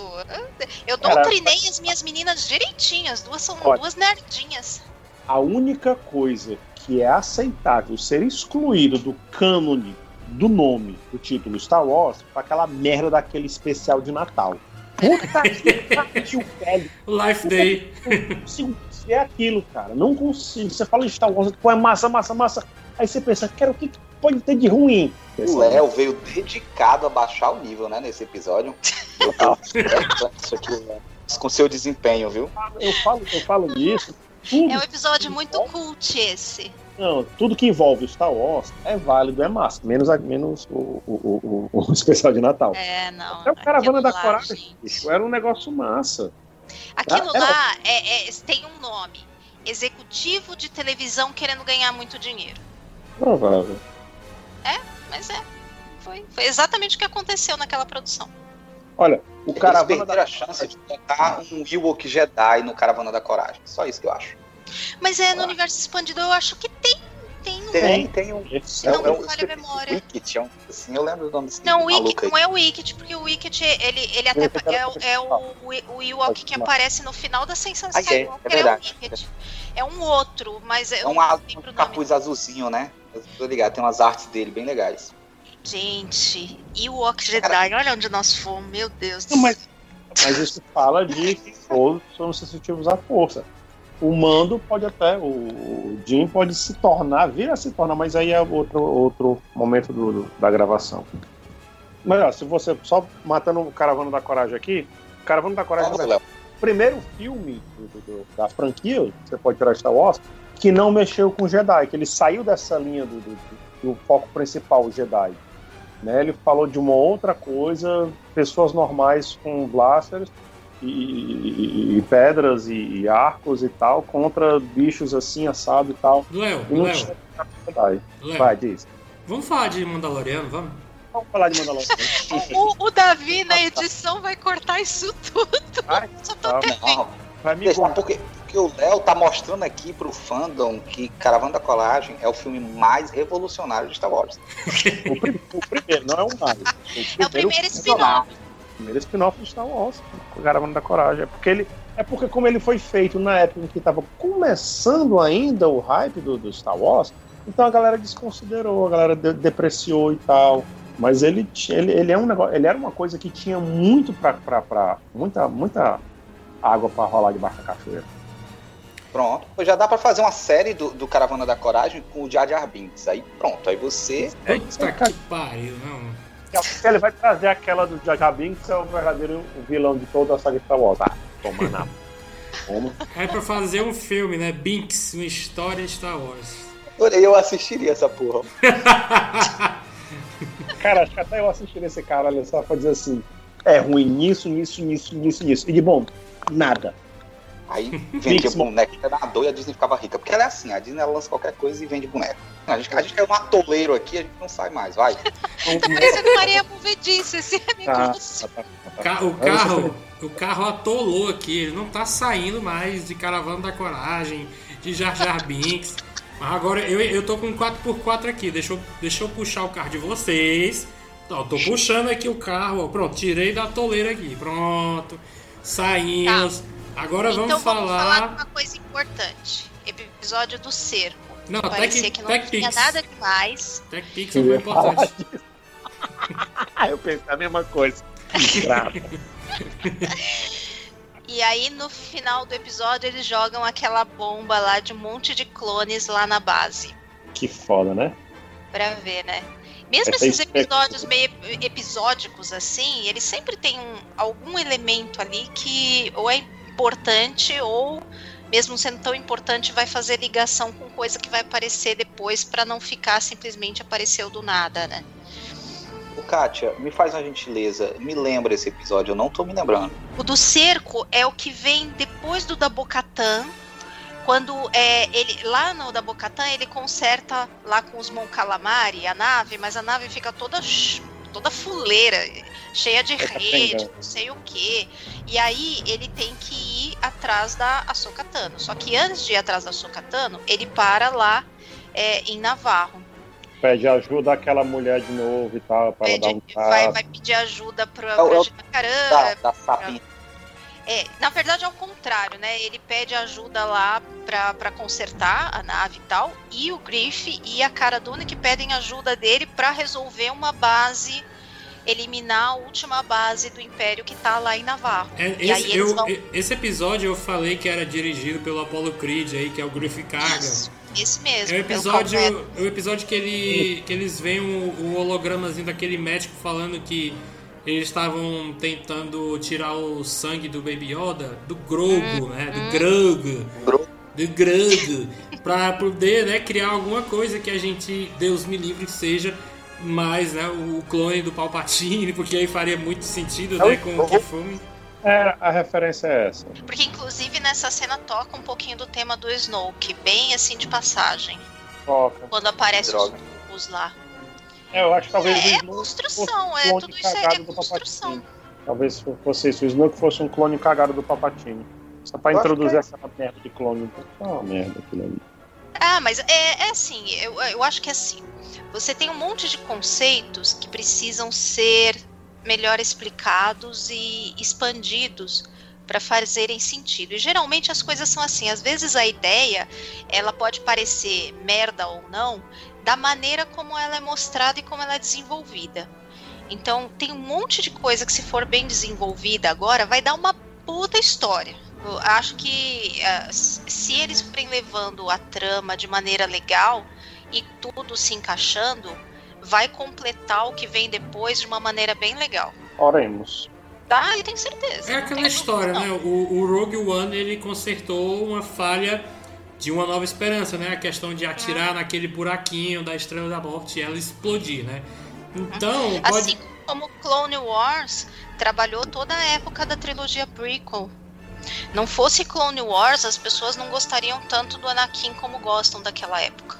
É, e eles, eles explicam mais também a questão do chip que tem na cabeça dos clones, né? Que foi colocado lá justamente pro Palpatine controlar eles quando desce a Ordem 66. 66.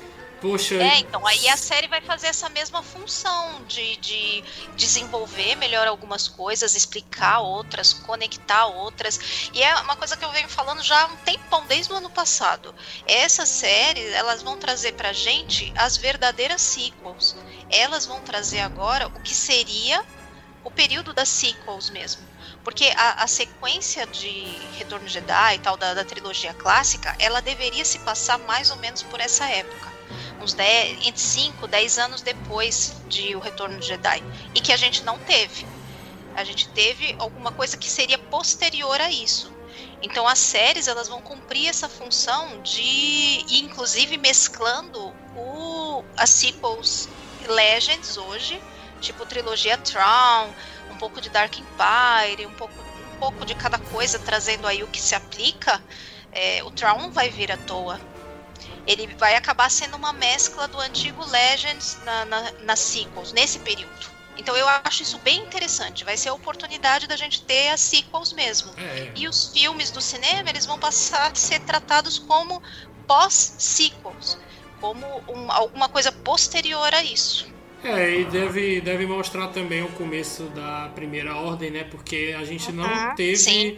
Não teve uma explicação, tipo, veio do nada, sabe? No episódio 7. Eles aparecem lá e é, É, isso, você tem que engolir. Nada, mais ou menos, né? Porque é, já tinha tido materiais que tinham já Ah, mostrado eu- os planos eu- do Palpatine, o que Ah. sobrou do Império, que foi muita coisa. Se for Você não questão destrói o de. Império assim num instante, né? Porque Olha. eles eram muito grandes. Se for questão de, de, de HQ, de livro, eu não considero, pra mim, é só filme ou série no máximo. Então eu ignoro tudo que for de resto, assim, entendeu? Mas tem. É, mas, ela- mas- é, mas realmente, dela. assim, essas mídias deveriam se bastar, né? Eu, eu também não, não gosto de, de ter que recorrer a outras mídias para completar, assim, o cânone.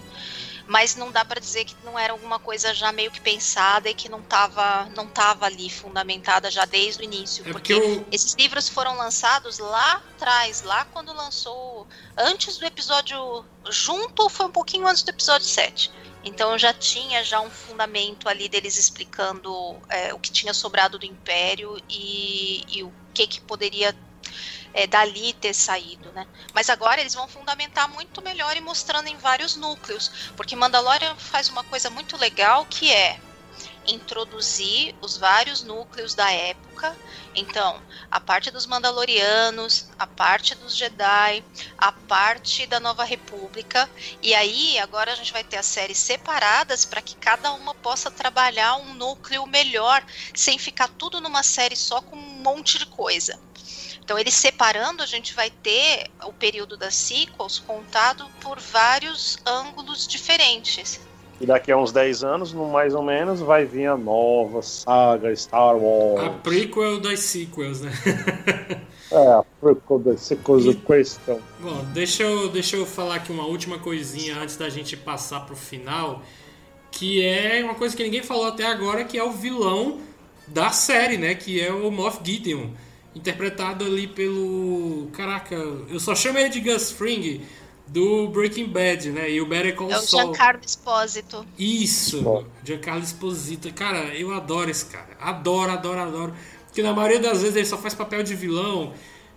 E é o mesmo cara, né? Ele tá no The Boys também, né? Quando eu, eu, eu vi o Breaking Bad, eu vi o Better Call Saul. é, meu irmão tá assistindo também, os dois. Assim, já terminou o Breaking Bad, né? Tá vendo o Better Call Saul. Mas ele assiste o The Boys comigo. E aí o The Mandalorian, a gente só chama ele de Gus Fring. Olha o Gus Fring, ele faz o mesmo papel em todos os vilões, né, mano? Mas ele é muito bom. A única pessoa que tem a referência dele totalmente absurda. Eu não assisti nada disso, só o, o The Boys. Só que eu lembro dele, sabe da onde? Maze Runner. Ele era. Não. Ele era o espelho da Rainha Má de Once Upon a Time. Putz, é E eu lembro mesmo. dele daí só. Sabia que eu tava tentando ver de onde é que esse Baitinga era, cara. Você viu essa. Chegou Puta, a ver eu série? esses dias, eu voltei a ver com a minha namorada, esses dias ela jogou, a que ela viu essa, eu digo, já vi uma coisa muito quebrada dela, vamos ver na sequência, pá, pá, pá. Aí logo no começo, quando, ele, quando ela vai, tá no mundo real, que ele chega todo do jornal, eu agora que falou, veio na cabeça, e olha lá, Pois é. É e aquele- eu, eu fiquei com essa referência dele. É aquele meme do Leonardo DiCaprio Do DiCaprio. Era uma, Vo- Era uma vez em Hollywood, né? Ele, "Ô, ô, ô", aí, né, ele aponta assim pra televisão. Cara, mas é uma, é uma. Pois é. Gente, mas só lembrando aqui, vocês atolaram de novo aí, velho. Eu tenho que puxar vocês de novo. Você que é o... ô, Ô, Davi, você toda essa lembra que quando eu tô participando, geralmente é o elemento de caos envolvido, né? Você já sabe, então. Paciência. Mas eu queria perguntar aqui pro Elisandro, cara, o que, é que você achou desse vilão na série, né? Até porque o Império já deu pra perceber que ainda não se foi completamente, né? Ele tem ainda é, ali a sua remanescência, mas fala pra gente o que, que tu achou desse personagem comandando aí o. Eu nem sei se eu digo novo Império, porque a gente só viu que aquela. aquele Star Destroyer, né? Não sei nem se é um Star Destroyer, mas aquela nave que ele tem, né? Além do, dos caças TIE, né? Daquelas bases do Império Super também. leve, Light Cruiser. Pronto, é um cruiser. E tipo, a gente não sabe ainda se eles. se ainda sobrou um pedaço do Império que seja nível Império mesmo, né? Ou Primeira Ordem. sobrou e no episódio da Ahsoka fica nítido, né? Que ela, ela menciona o Almirante Troll e pra quem tá familiarizado com o personagem sabe que ele é meio que o herdeiro do Império, né? Uhum. Ele, ele é o mais próximo que a gente vai ter de uma coalizão da- das forças do Império que ainda resistem, né? Mas E antes a eu própria queria- Elsbeth está trabalhando com armamento, né? Com Sim. A série da avançada. vai explorar isso. É, mas, mas eu ia mencionar que vocês tinham falado ali atrás, por exemplo, da- do surgimento da nova ordem, mas a série ela tá dando muitas pistas disso, sabe? A toda hora, se vocês forem assistir o episódio, os episódios, a toda hora que aparece alguém em relação ordem império, principalmente o, o Moff Gideon, eles ficam mencionando coisas do tipo assim: ah, a gente precisa devolver ordem ao universo. O universo está precisando de, de ordem. Porque eles associam a coisa da, da Aliança Rebelde, né? E do- da queda do Império como o caos. Porque quem defende o Império tem esse olhar. E naquele episódio lá que, que eles invadem lá pra. A do Mayfeld, né? Pra É, pegar a localização do. Eles soltam isso. Fica, fica, Uhum. que dizendo, não, é, eles acreditam que eles estão trabalhando para devolver a ordem ao universo. E, e o que eles estão falando, quando eles ficam com essa brincadeira de a ordem, é tipo assim, é essa coisa da nova ordem, a semente já da nova Uhum. ordem. Não, e nesse episódio mesmo, eles citam inclusive a Operation Cinder lá, que é, é a operação que o Palpatine desencadeia quando ele morre, para que fosse implantado o caos no máximo de planetas possíveis. Para tirar a o Mayfeld- credibilidade Exatamente, e a nova república não poder se estruturar. E aí o Mayfeld cita justamente a Operation Cinder que tá no, no, Marcas, no Marcas da Guerra, eles acho que abordam, e no, naquele quadrinho no Shattered Empire também, que, que mostra logo depois da, da, da batalha lá de, de, de Endor. E, e fechando assim, o, o Gideon, eu, eu não. Francamente, assim, eu não, eu não gosto muito do personagem, sendo muito sincero. Eu acho que ele tem. Ele cumpre o papel dele, per si, ele é o vilão do mal, vilão do mal. É isso. Ele é isso. Ele não tem muita justificativa para além disso, não tem uma construção, então tem muito pouco que se dizer a respeito dele. Ele cumpre o papel. O papel de antagonista dele. Ele é o cara que ativa o sabre na cara do Grogo, não tem como ninguém odiar um cara desse, né? Putz, ele ganhou dos caras da, da motinho lá, que fica, dos speeders que ficaram pentelhando e batendo no baby. Que horror, eu nem lembrava disso. É que é da temporada passada, né? Do último episódio. Mas, mas, Mas o Gideon, ele é bem aquele. o vilão secundário. Aquele que é um Sim. vilão lacaio de um outro vilão maior, né? É Exato. tipo o subchefe, né? Tem o chefão e tem o, o subchefe que você enfrenta antes do chefão. É tipo o Gideon. É, eu, eu acho que é isso mesmo. E, e, e ele, ele, serve também para mostrar o que aconteceu com as forças do Império, né? Ele é um, um, um, exemplo disso. As forças do Império, elas não acabaram com a morte do Palpatine, né? Os grandes líderes, aqueles que eram comandantes, aqueles que ocupavam algum cargo de liderança, reuniram o máximo que podiam de tropas e foram para locais mais distantes ali da sede da, da Resistência, né? Da Aliança Rebelde, que já não é mais Aliança Rebelde, né? e tentaram construir seus, seus micro-governos ali, tentaram dominar parcelas da galáxia e tentar resistir ali naqueles bolsões ainda onde o Império permanece, geralmente na orla exterior, geralmente distante dos, dos planetas do núcleo. Aí eu acho que eles aparecem como é, warlords, né? Seriam Warlord. tipo lords da, da guerra e eles inclusive brigam entre si também, disputam poder, tem tudo isso nesse período eles se canibalizam uns aos outros né, nessa tentativa de, de ah, quem é o, o, mais legítimo herdeiro desse, desse poderio que o Império deixou órfão, né, deixou sem liderança, com a morte do Palpatine e com a saída do Vader, né. Então acho que é mais ou menos isso, é mais para mostrar que apesar da aliança ter, vendi, ter vencido, né, os rebeldes terem vencido, existe um trajeto muito longo de diplomacia e muita guerra pela frente ainda antes de apaziguar o universo. E o Gideon, eu acho que ele é esse personagem, assim, para nos introduzir essa questão. A quem os Stormtroopers vão, vão ser leais, né? Há vários líderes. Eu acho que ele é um, um exemplo é, arquetípico mesmo do que seria esse, esse Warlord. Não acho que ele é muito mais do que isso, não acho que ele tenha mais papel do que isso, então fica difícil. Gosto do ator, mas eu acho que nesse papel em específico ele tá bem genérico. Para mim ele é um vilão, um vilão genérico, um vilão daqueles boa sou o vilão. Sabe? sabe que eu tenho dúvida que eles prenderam o Gideon agora, mas eu não tenho tenho uma certa dúvida se ele não vai dar um jeito de escapar, sabe? Porque é, nesse ponto que está a história, é importante que a Nova República continue sabendo muito pouco do que está se passando por debaixo dos panos aí para o ressurgimento aí do, do Império, surgimento da Nova Ordem e tal, porque eles só vão realmente ter noção mesmo do que está acontecendo um bom tempo mais para frente. Então, ter em mãos alguém que tivesse informações assim muito cruciais, tipo o Gideon, o próprio Dr. Pershing lá do, das clonagens, é, é uma coisa que não deveria, assim, eles não deveriam ter muita informação sobre isso ainda. Teria que ser mais para frente. Então, não sei não se ele não vai escapar, se ele não vai dar um jeito. Vai. Porque senão começa a complicar um pouco o, a cronologia. Vai, você vai ver é, infiltrados do, do remanescente império na Nova República. É muito possível mesmo. É. O Rangers deve mostrar isso muito bem, né? O, o, é. A série do Rangers deve mostrar muito bem isso, esses isso, núcleos isso. em vários lugares, com lords da guerra e incidentes que o próprio Carlson lá, aquele piloto xerife lá, sei lá o que, é, ele fala que tem coisa acontecendo em vários lugares e que eles estão tentando conectar as coisas, entender o que está se passando. Essa série deve começar a mostrar isso de maneira mais, é, mais clara, né? Pra gente poder ver uhum. como é que uhum. tá.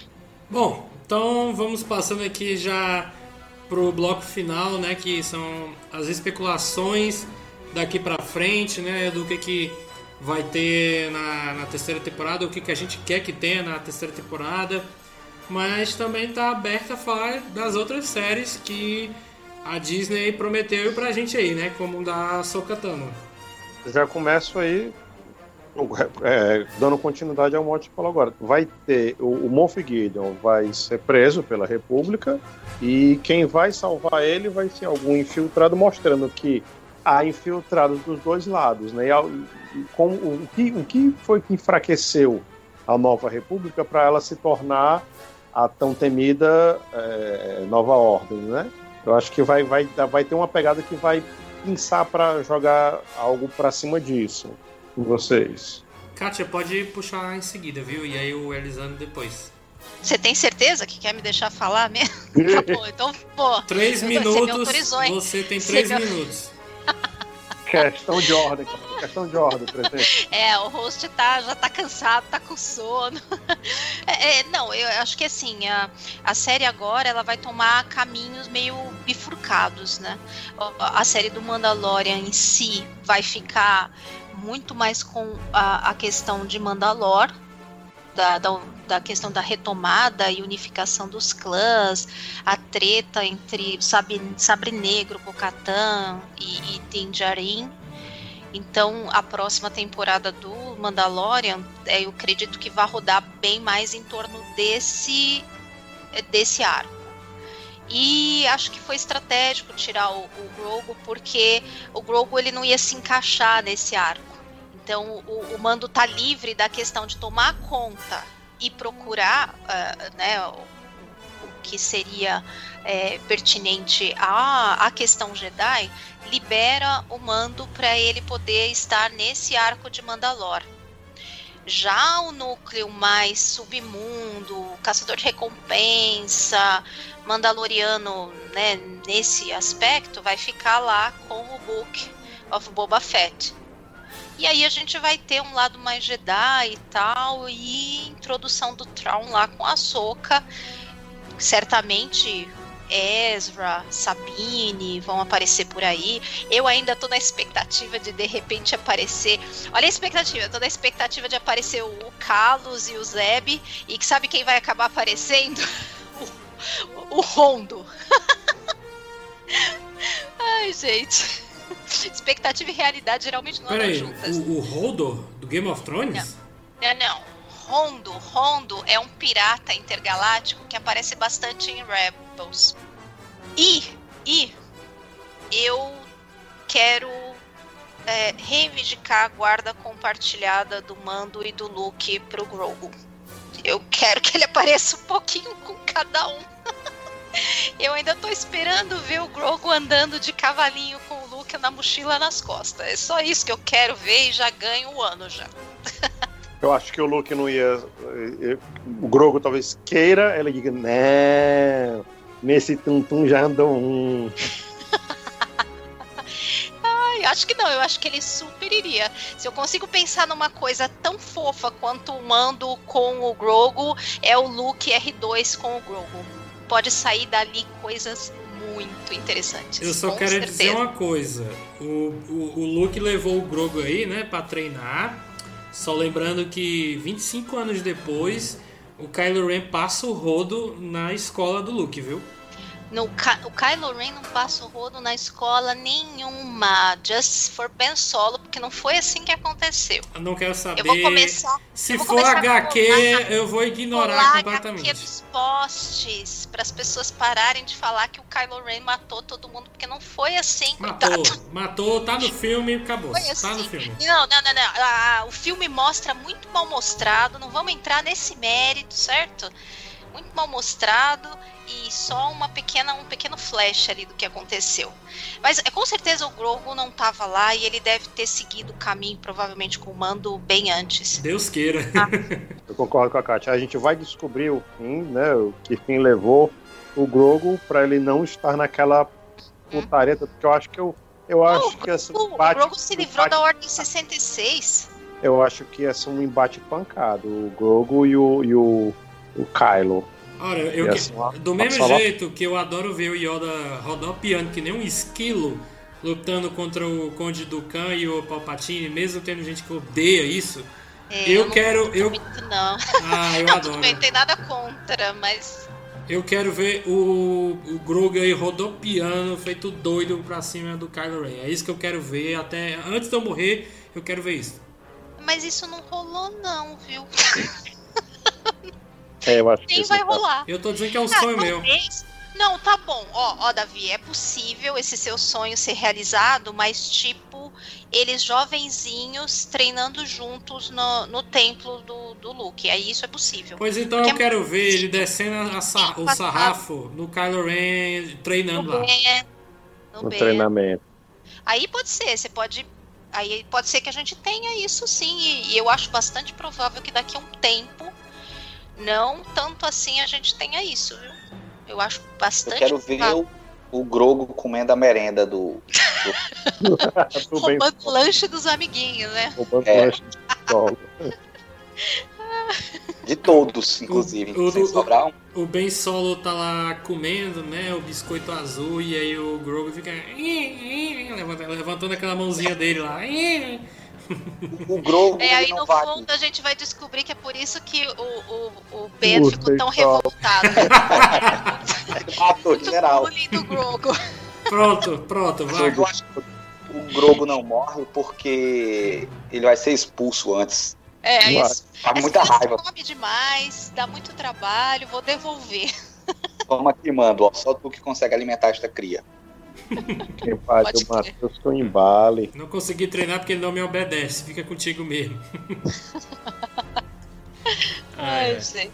E o Elisandro, o que é que você quer na- nas temporadas seguintes aí? Ou fala da série da Soca, cara. O que é que você quer ver na, na série dela? Aproveita. Aproveita e fala tudo que você puder da soca. A hora Ele, agora. ele até se, ele até se ajeitou agora na cadeira, né? Pra poder falar. aqui, pigarriei, botei meu, meu café aqui num copo de geleia. Caras, pessoas, queridos, eu acho que, primeiro falando de Mandaloriano, né? é, eu concordo aí com, com, com o que foi dito em relação a de que eu acho que essa próxima temporada ela vai se dedicar mais a explorar a mitologia de, de Mandalor, né? Toda essa coisa do, do rei de Mandalor, toda essa coisa do sabre negro, né? Que tem uma história para quem para quem acompanha o universo Star Wars sabe que o sabre negro ele é um, um- elemento primeiro que ele vem do universo expandido também, né? Ele vem do, do Legends e agora é introduzido e que ele tem um, um- papel importante dentro do da franquia, assim, quando se fala em Mandalor. Eu não duvidaria de a gente assistir nesta temporada o John Favreau e o, o Filoni preparando o Mando para ser uma espécie de o retorno do rei entre Mandalorianos.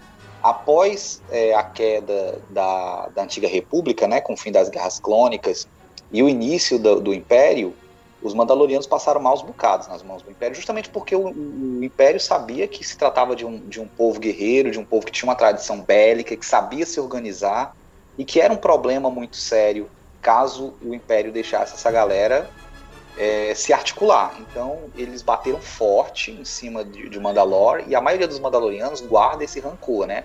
Só que eles estão espalhados, eles estão é, desarticulados e falta essa coisa da liderança, né? Falta essa coisa dessa pessoa que vai reunir. É meio o Aragorn do rolê, o rei que vai retornar, né? A coisa que vai trazer os Mandalorianos.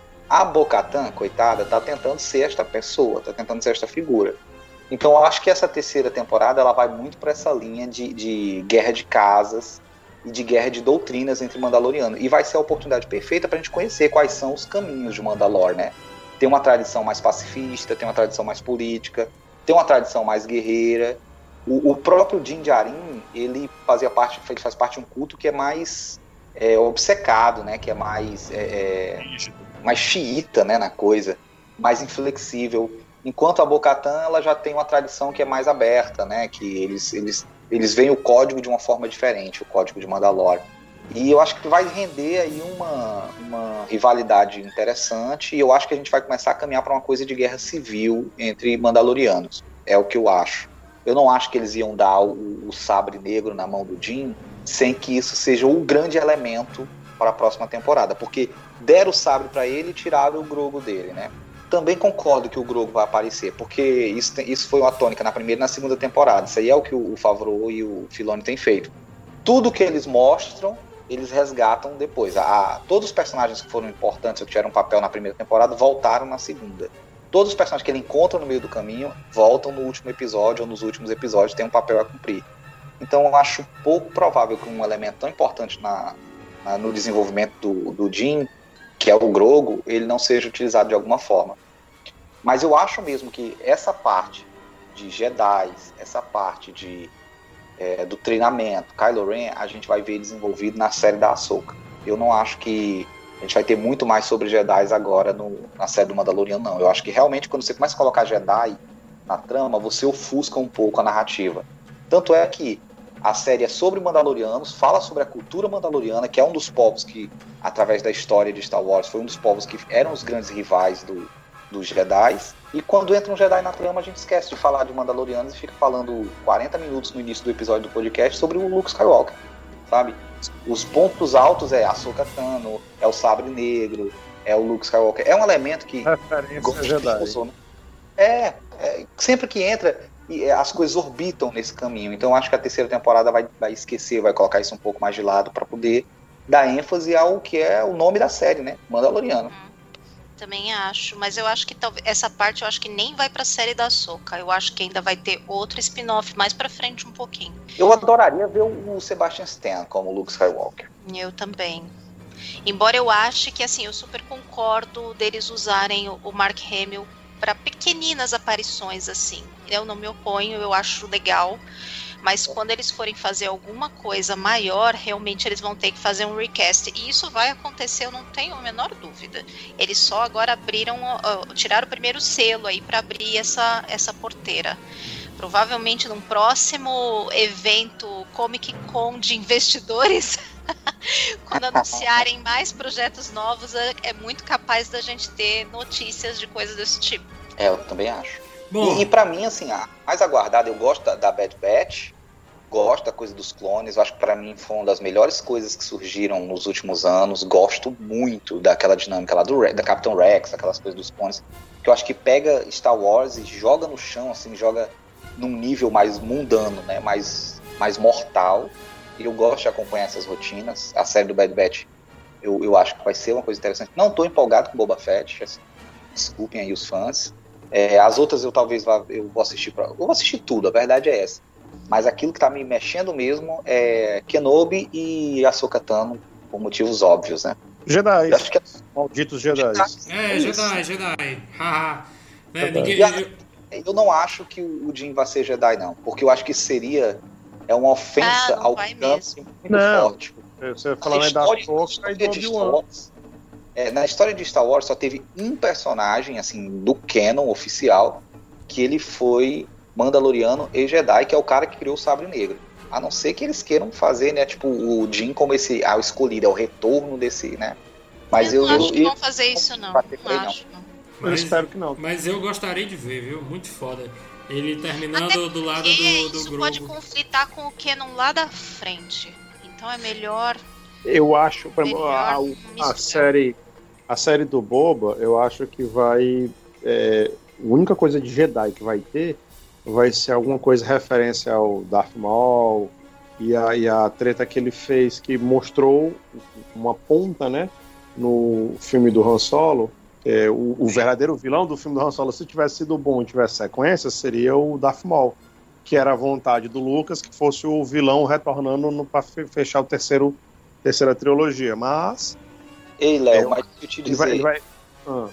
O Mol, ele também é um personagem importantíssimo na trama da Bo-Katan. Tem, é, eu sei. Mas, mas que eu digo assim, porque agora o Boba Fett, ele entra como assumindo o tono que era do, do, do, do Jabba, né? Que tava com aquele trocinho aí, aquele chiclete do, do inferno de chifrudo. E morreu assim. Aí o cara chega e senta e pronto. Agora esta caralha desta liga de, de, de contrabando é minha. Aí eu digo, eu digo assim, o, o mal, porque eu sei que ele, depois que ele é, foi ressuscitado, né? E ganhou a perninha mecânica e tal, ele enveredou por esse caminho do, do, do, do, do contrabando, submundo e tudo mais, para conseguir se organizar para tentar ver as tretas que mostra no Rebels. No, a, a verdade é que eles não conseguem matar os personagens em Star Wars, né? Porque o Palpatine cai no episódio 6, traz de volta. Darth Maul corta, cortado na metade no episódio 1, traz de volta no Clone Wars e no filme do Han Solo. Aí o Boba Fett cai lá no poço de Sarlacc, traz de volta no Mandalorian. Não, mas o Boba Fett Até ele já sai do... Oi? Até a Fennec Shan. Né? Mas o Boba Fett já se sabia que ele tinha sobrevivido eu acho que antes dele, deles pensarem em fazer é, o, o, Despertar da Força, já, Sim, já, já, era, tinha, já, era, já, era do... é, já tinha no, no, no, Legends já tinha essa história de que ele tinha sobrevivido. Sobrevivido. Mas Legends sair. é ignorado pela Disney. Pelo menos é um bocado de coisa. Ah, sim, mas eles estão trazendo de volta aos pouquinhos, é, pensando as coisas que interessam. Bom. O dia que voltar, né, vocês querem ver o dia que eu vou terminar de infartar mesmo? O dia que eles trouxerem de volta a Mara Jade de algum jeito. Aí vocês vão ver mesmo eu de, defunta, só vão ver minha fotinho lá não é, morta. É, não é nem trazer de volta porque ela nunca apareceu, né? A trazer de volta pro Canon. Ah, sim. Trazer do Legends, né? Sim, É, sim. trazer do Legends, que, que a gente tava falando, né? Mara Jade aí, né? Mara Jade. Pois é. Pois, É. pois bem, né? Eu eu vou ficar com o Elisandro aí, é, na- esperando mais as séries de Obi-Wan Kenobi e da Ahsoka, né? Mandaloriano eu já gosto, então não tipo, ah, eu tô esperando muito. Eu já tô automaticamente esperando, então não vou nem falar dele não, né? Eu tô esperando mais do Obi-Wan e da Ahsoka, porque Jedi são as melhores coisas de Star Wars pra mim. Tanto é que melhora, Mandaloriano melhora quando aparece Jedi na história, pra mim, né? Então é isso, vocês já falaram bastante coisa, eu tô cansado, já são 10 para meia-noite, eu quero subir aqui pra minha casa. Então, gente, muito obrigado aí vocês terem escutado aí até agora. Tenham um feliz 2021, que eu acho que esse programa já vai, vai ser postado depois do Natal. É, eu queria agradecer aqui a presença do Leonardo Costa, nosso Angry Baby Grogo. É, E tenho dito. E tenho dito. Atualização do Atualiza aí seu perfil, viu, Léo? Queria agradecer aqui a presença da Kátia. Muito obrigado por você ter aceitado mais um convite aqui, Kátia, para falar de, de Star Wars. Desta vez de coisa boa, né? Ah, eu que agradeço, Davi. Tava com saudade já de gravar, já tinha um tempo que a gente não gravava, né? Foi muito divertido, Não, amei. o, o Obrigada. último, o último foi aquele que eu quis trazer a sessão Ah, Skywalker dos pra falar de finais, filme né? ruim. É. É, você fez aquele episódio só pra meter o pau na Ascensão Skywalker e no fim eu e o William ficamos só pentelhando você e não deu certo. Não, pra mim deu, porque vocês são, Ah, são chatos. a gente. Tá bom. Não, o, o Elisandro tá aqui comigo também, não tô sozinho não. Meu Deus do céu. E Elisandro, valeu aí você ter participado também comigo aqui. O último que tu gravou, se eu não me engano, foi da série Dark. Então já tem um tempinho. A gente gravou o do Nolan. Ah, é verdade. A gente gravou sobre a, a filmografia do Christopher Nolan. O Léo também estava lá, inclusive. Bom, espero que em 2021 você participe mais aí do- dos podcasts, já que esse 2020 foi muito cansativo para todo mundo aqui. E é isso. Eu agradeço de novo aqui para todo mundo que está ouvindo. Compartilha esse podcast aí para todo mundo que você conhece, que curte podcast. Para quem não curte, apresenta esse episódio de Mandaloriano para ela, que eu acho que ela vai gostar, né? E é isso, né? Espero que em 2021 a gente continue na quinta temporada, né? Porque até agora não foi confirmado, né? Diferente da Disney oficializando aí a série do Boba Fett, não foi oficializada ainda a quinta temporada da Sociedade de Podcasts, mas estamos aí, qualquer coisa a gente avisa a vocês. E é isso, gente. Muito obrigado. Até o próximo programa. Tchau, tchau. Valeu.